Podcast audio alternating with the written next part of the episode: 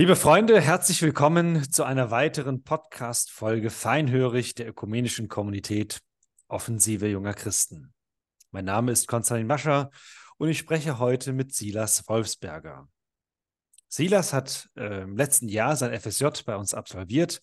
Mit ihm rede ich über seine Zeit hier bei uns. Hallo Silas, schön, dass du dir Zeit nimmst.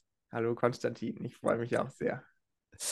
Ja, Silas, du hast das FSJ bei uns gemacht. Warum denn eigentlich? Es war eine äh, zunächst mal ganz pragmatische Überlegung nach der Schule. Ähm, ich wusste nicht so recht, was ich studieren soll, womit ich weitermachen soll. Und dann ähm, wollte ich auch mal ein Jahr irgendwie was Praktisches mithelfen, was ganz anderes mal machen als immer dieses Gelerne nur für meine eigene Karriere. Mal irgendwo mithelfen, wo es sich ein bisschen sinnvoll anfühlt, ja, wo ich mal irgendwo mitarbeiten kann. Mhm. Und äh, ja, genau, also dann bin ich über äh, verschiedene Kontakte, besonders eben über meine Tante, auf die OJC gestoßen. Okay, und davor hast du, warst in der Schule, hast Abitur gemacht? Genau. Okay. 2021, ja. 2021. Und sag mal, wie war für dich dieser Sprung von dem Schulrhythmus hin in einen OJC-Rhythmus hinein? Ja, also in der Schule, das war natürlich sehr durchgetaktet. Man musste irgendwie immer sehr mit seiner Zeit haushalten, besonders natürlich in den letzten zwei Jahren. Corona kam da noch dazu, das hat die, den Schulrhythmus auch ziemlich unangenehm gemacht. Man saß sehr, sehr viel am Rechner in den letzten zwei Schuljahren. Es war, war eigentlich keine besonders schöne Zeit. Da war das in der OJC natürlich ein krasses Kontrastprogramm. Also es war natürlich trotzdem immer noch viel Geschäft und auch eine sehr strukturierte, ein sehr strukturierter Alltag, aber eben an, an ganz anderen Sachen ausgerichtet. Also man hat nicht mehr geschaut, dass man irgendwie den Tag rumbringt oder so, sondern ich habe eigentlich von Anfang an so viel gesehen, was ich lernen kann, wo ich zuhören kann, was mir alles wo, wo ich überall Potenzial habe, Sachen mit aus dem Jahr rauszunehmen. Und ja, also meine, meine Zeit war immer noch sehr gut gefüllt. Und es war auch, ähm, ja, gerade am Anfang auch sehr eindeutig festgelegt, was man wann tut. Aber eben dadurch, dass sich auch der Tag in der OJC sehr stark an der Liturgie des Alltags ausrichtet, wo man immer wieder ganz bewusst sich Zeit nimmt, kurz aufhört mit Arbeiten, sich da rausnimmt, ähm, nicht den ganzen Tag damit füllt und eben ab und zu nicht nur Zeit einspart, sondern sie auch ausgibt. Okay, jetzt hast du schon einen Insiderbegriff verwendet, Liturgie des Alltags. Was versteht man denn darunter? Ähm, also ich, ich, verstehe da ganz praktisch ähm, verschiedene Ereignisse am Tag drunter. Ähm, morgens ähm, stille Auftakt in der WG, also dass man sich um, ich glaube, um sechs herum äh, zusammen trifft ähm, was singt und den Tag miteinander anfängt, dass man dann in seine Stille geht, dass das auch verpflichtend ist für alle. Ähm, mittags ist Mittagsgebet, wo wirklich die Arbeit pünktlich niedergelegt werden muss und ähm, man sich zu einer Gebetszeit trifft. Ähm, immer mit Gemeinschaft verbunden, immer mit einer Ausrichtung auf Gott mhm. ähm, und eben auch immer mit dem, wir schaffen jetzt erstmal nichts mehr. Und wir stehen nicht auf, fallen aus dem Bett und fangen sofort an zu arbeiten und das geht dann bis abends und dann machen wir Feierabend und gehen wieder ins Bett, sondern ähm, dass der Tag wirklich dadurch strukturiert ist. Das war für mich also wirklich eine Liturgie des Alltags. Okay, und sag mal, wenn sich das so, das hört sich ja schon so festgelegt an, konntest du dich denn darauf einlassen? Ähm, es ist mir viel schwer gefallen. Ähm, besonders die äh, Mittagsgebete fand ich oft, da, da wurde ich so rausgerissen aus meinem Workflow. Ich hatte ja auch sehr viel Spaß an meiner Arbeit in der OJC. Ähm, mich hat es oft genervt. Ähm, aber ich habe äh, das auch als sehr wertvoll erlebt, mich daran halten zu müssen, dass das verbindlich war. Ich habe auch versucht, das ganze Jahr meine stille Zeit morgens, eine Stunde stille Zeit mit Bibellesen durchzuziehen, obwohl es mir nie leicht gefallen ist. Ähm, ja, ich habe es wahrscheinlich auch nicht geschafft, das wirklich das ganze Jahr durchzuziehen, aber ich war da immer ähm, irgendwie gewillt. Und äh, besonders der stille Auftakt, der hat mir auch wirklich gefallen. Also ich mochte das morgens, mich gleich mit äh, einer Männergruppe zu treffen und äh, was zu singen und irgendwie bewusst in den Tag zu starten. Das habe ich sehr geschätzt. Also es war unterschiedlich, wie sehr ich mich darauf einlassen konnte, eben mhm. weil es auch einfach sehr ungewohnt war. Ähm, aber eine, eine gute Erfahrung auf jeden Fall, besonders jetzt in der Rückschau. Ja. Ich glaube, in der Rückschau ist auch vieles nochmal irgendwie äh, habe ich viel vielleicht auch nochmal romantisiert und vielleicht hat es mir da während gar nicht so getan. okay, da können wir vielleicht ja nachher nochmal drauf zu kommen. Du hast schon gerade erwähnt, ähm, ihr habt euch morgens als Männer getroffen. Das heißt, habt ihr denn zusammen in einer WG gelebt oder wie kann man sich das, das Zusammenleben oder das Wohnen vorstellen? Ja, also bei der OJC ist ja so ein bisschen das Ziel, dass die FSJler irgendwie in die Familien integriert werden. Ähm, wir leben deshalb an sich schon in Gemeinschaft oder haben in Gemeinschaft gelebt. Also wir waren neun FSJler auf drei WGs verteilt. Ähm, ich war mit zwei anderen Männern in der WG und äh, wir waren auch immer begleitet durch zwei WG-Begleiter. Ähm, ziemlich enger Kontakt mit denen über die ganze Woche mit einem WG-Abend und es waren auch unsere Hauptansprechpartner. Mit denen haben wir eben uns auch morgens zum Stilleauftakt getroffen. Und ähm, wir haben zur Quellhausgemeinschaft gehört, das heißt zu äh, den Familien in unserem Nachbarhaus, haben mit denen viel von unserem Alltag geteilt. Ähm, oder ja, damit waren wir so mittel manchmal zufrieden oder unzufrieden. Das war ein bisschen unterschiedlich über das Jahr, wie eng das war, weil wir eben doch nicht im gleichen Gebäude gewohnt haben. Aber ich habe das immer sehr gemocht, ähm, zum Abendessen eingeladen zu werden, da Geburtstags erzählen, also dass man wirklich ähm, sich von seinem Leben erzählt, einmal im Jahr. Ähm, viele, viele gemeinsame Aktionen einfach so. Okay, das heißt reichfältig eingebunden in das Lebensumfeld. Genau. Ja, das heißt, ihr habt nicht nur für sich, für euch zusammen gewohnt und dann äh, nur arbeiten und zusammen wohnen, sondern es war in einen größeren Kontext eingebunden. Ja, genau. Okay. Und auch in einem größeren geistlichen, also dass wir auch wirklich versucht haben, Glauben miteinander zu teilen. Ja, ja, ja. Und, und sag mal, von deinen Aufgaben her, was hast du von deinen Aufgaben? Was, was kann man sich darunter vorstellen? Auch das war sehr abwechslungsreich. Also ich war ähm, vor allem in der Themen äh, Medienwerkstatt eingebunden, so rum. Ähm, ich war äh, in einem kleinen Team, das Podcasts produziert hat über das ganze Jahr. Ähm, es war eine großartige Gelegenheit. Ich war auch davor schon journalistisch sehr interessiert. Da war das natürlich eine super Gelegenheit, OJCler zu interviewen zu unterschiedlichen Themen, ähm, sich da Podcast-Folgen zu strukturieren, die auch sehr aufwendig zu bearbeiten und ähm, sich das auch in einem Team auszudenken, wie sowas gelingen kann. Ähm, da haben wir auch im Team sehr viel miteinander gelernt, glaube ich, wie man sich, äh, wie man unterschiedliche künstlerische Vorstellungen auch miteinander vereint. Und dann war ich eben auch noch zwei Tage in der Woche ähm, mit Handwerkern unterwegs und hatte zu diesem eher Lesen, Recherchieren und mit Leuten reden ein ganz krasses Kontrastprogramm und habe eben äh, Kloschüsseln eingebaut und tapeziert und Steckdosen verkabelt. Okay, wow, ähm, das hört sich ja nach einer, nach einer großen Bandbreite an. Ja, auf okay. jeden Fall. Du hast gerade gesagt, ein OJCler. Jetzt kann ich mir vorstellen, dass der eine Zuhörer oder die eine Zuhörerin fragt, was meint er denn mit einem OJCler? Was ist denn ein OJCler?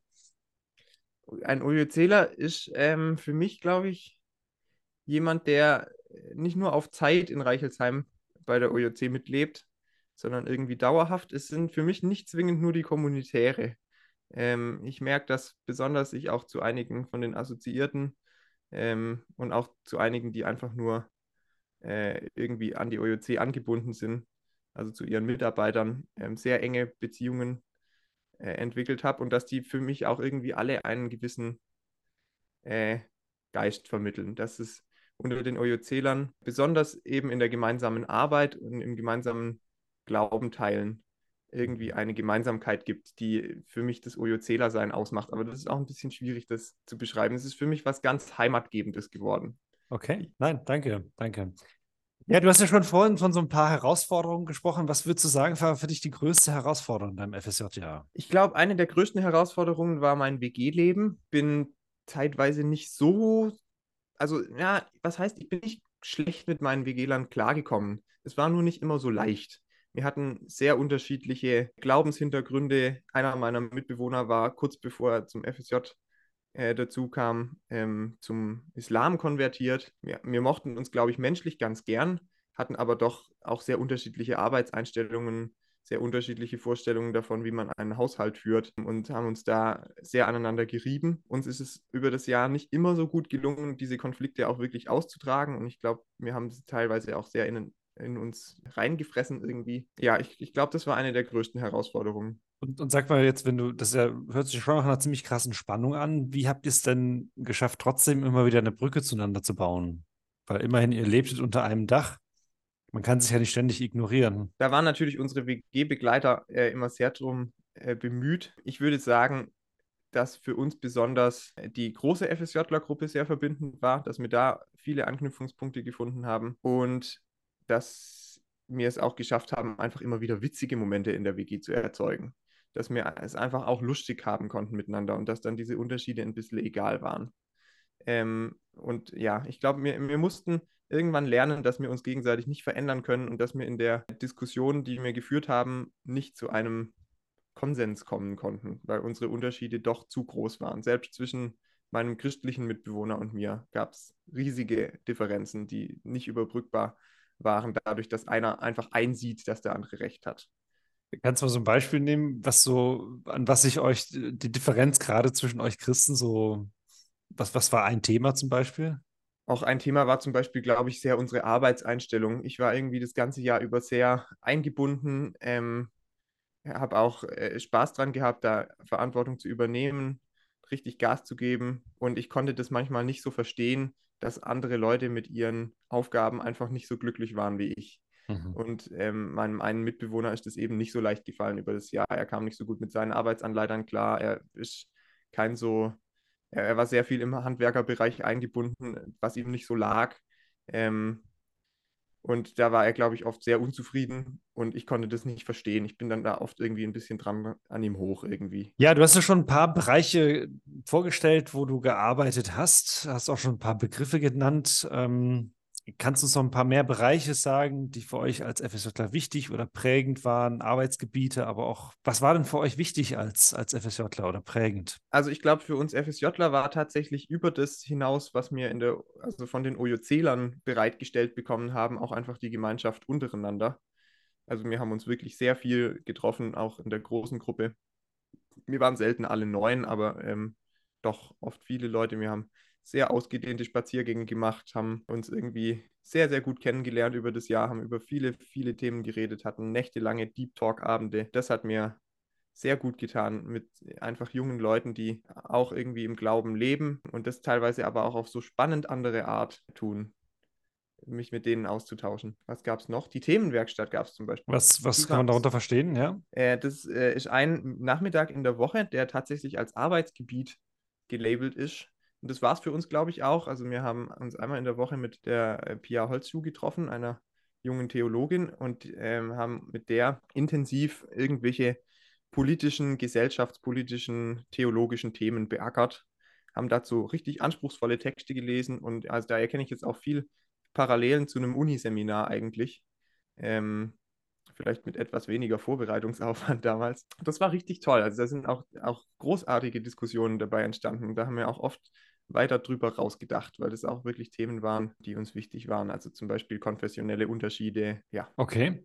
Themenwerkstatt, hast du noch einen weiteren Punkt, wo du sagst, Mensch, der war, der war prägend? Also für mich in dem FSJ waren die Seminare auch noch ganz wichtig.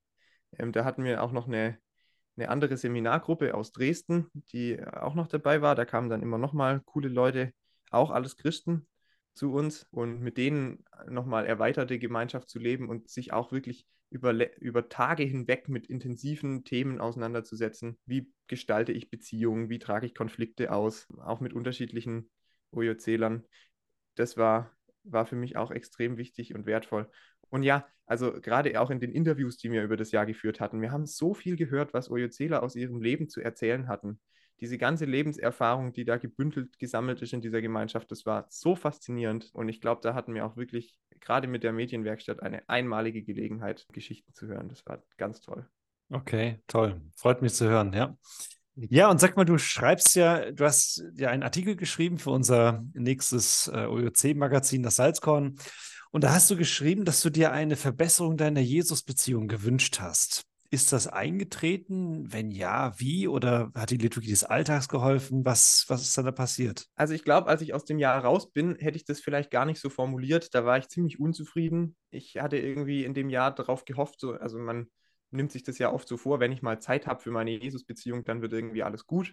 So ein bisschen, dass das das Jahr werden würde, in dem das klappt. Das war es, glaube ich, so runtergebrochen nicht. Aber ich habe in dem Jahr trotzdem viel gelernt. Ich habe gelernt, dass es wichtig ist, Disziplin einzuüben, dass man sich Zeit nehmen muss für Jesus und dass es gut tut, Zeit mit ihm zu verbringen. Ich kämpfe damit immer noch, das fällt mir immer noch nicht leicht. Ich scheitere da auch an vielen Tagen dran, aber ich habe gelernt, wie gut es tut in dem Jahr, dadurch, dass ich es musste. Das war extrem wertvoll.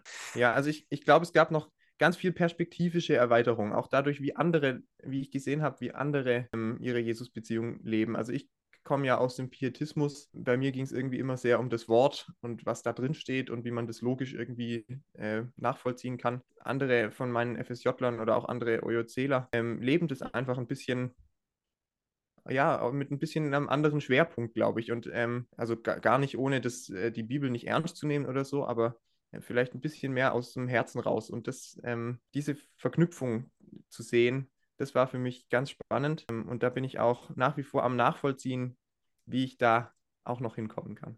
Mhm. Okay, okay. Ja, Silas, mich würde noch eine Frage ähm, interessieren, beziehungsweise wie würdest du denn die OJC in deinen Worten beschreiben? Also du hast jetzt ein FSJ gemacht, du begegnest ja jemanden. Wie erzählst du oder wie erklärst du jemandem, was die OJC ist? Also oft, wenn ich äh, Nicht-Christen erkläre, wo ich FSJ gemacht habe, sage ich als erstes Mal, das ist übrigens keine Sekte. Dann erzähle ich, dass das eine äh, Kommunität ist, also ein äh, verbindlicher Zusammenschluss von ungefähr 100 Leuten, die auf Reichelsheim verteilt in verschiedenen Gebäuden leben. Also ich sage dann meistens nicht dazu, dass es ja auch noch über Reichelsheim hinausgeht. Und äh, dann sage ich meistens noch dazu, dass äh, die OJC sich sehr um ihre FSJler bemüht, dass man da als Mitarbeiter nicht nur eine mitarbeitende Rolle spielt und dass es ein Zusammenschluss von Jung und Alt ist. Mhm. Und äh, dieses Generationenverbindende sehr interessant ist. Okay, und sag mal, würdest du jemanden, für wen würdest du so ein FSJ denn empfehlen?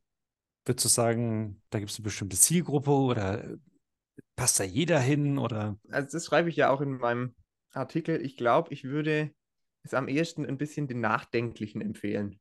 Leuten, die auf der Suche sind, die ein bisschen überlegen wollen, die sich auch einen, einen gewissen intellektuellen Anspruch irgendwie antun wollen, die die Antworten brauchen von ganz unterschiedlichen Perspektiven, aber irgendwie inhaltlich doch alle einig miteinander und die gerade auf so geistliche Fragen ähm, ja irgendwie da, darum ringen, da weiterzukommen. Denen würde ich in FSJ in der OJC empfehlen. Ich glaube auch, dass in der OJC eine positive Einstellung zu seiner Arbeit sehr, sehr gut tut, weil es gibt doch einfach viel zu tun. Und ähm, es gibt auch oft was über die Arbeitszeit hinaus zu tun, wo man irgendwie auch noch verbindlich daran teilnehmen muss und man muss sich wirklich auf das Jahr einlassen. Aber wenn man das macht, dann kann man so viel mehr als ein, ein bisschen ein Überbrückungsjahr und mal zu lernen, wie man Wäsche wäscht, aus diesem Jahr mitnehmen. Also das Bereitsein dazu, sich auf die Gemeinschaft einzulassen, das ist, glaube ich, ein ganz wesentliches Kriterium. Mhm. Okay, super, Silas, vielen Dank für den Einblick in dein FSJ-Jahr und von dem, was du mitnimmst. Ähm, dir gottesreichen Segen für deinen weiteren Weg. Vielen herzlichen Dank. Dankeschön und ich komme immer sehr gern wieder zurück.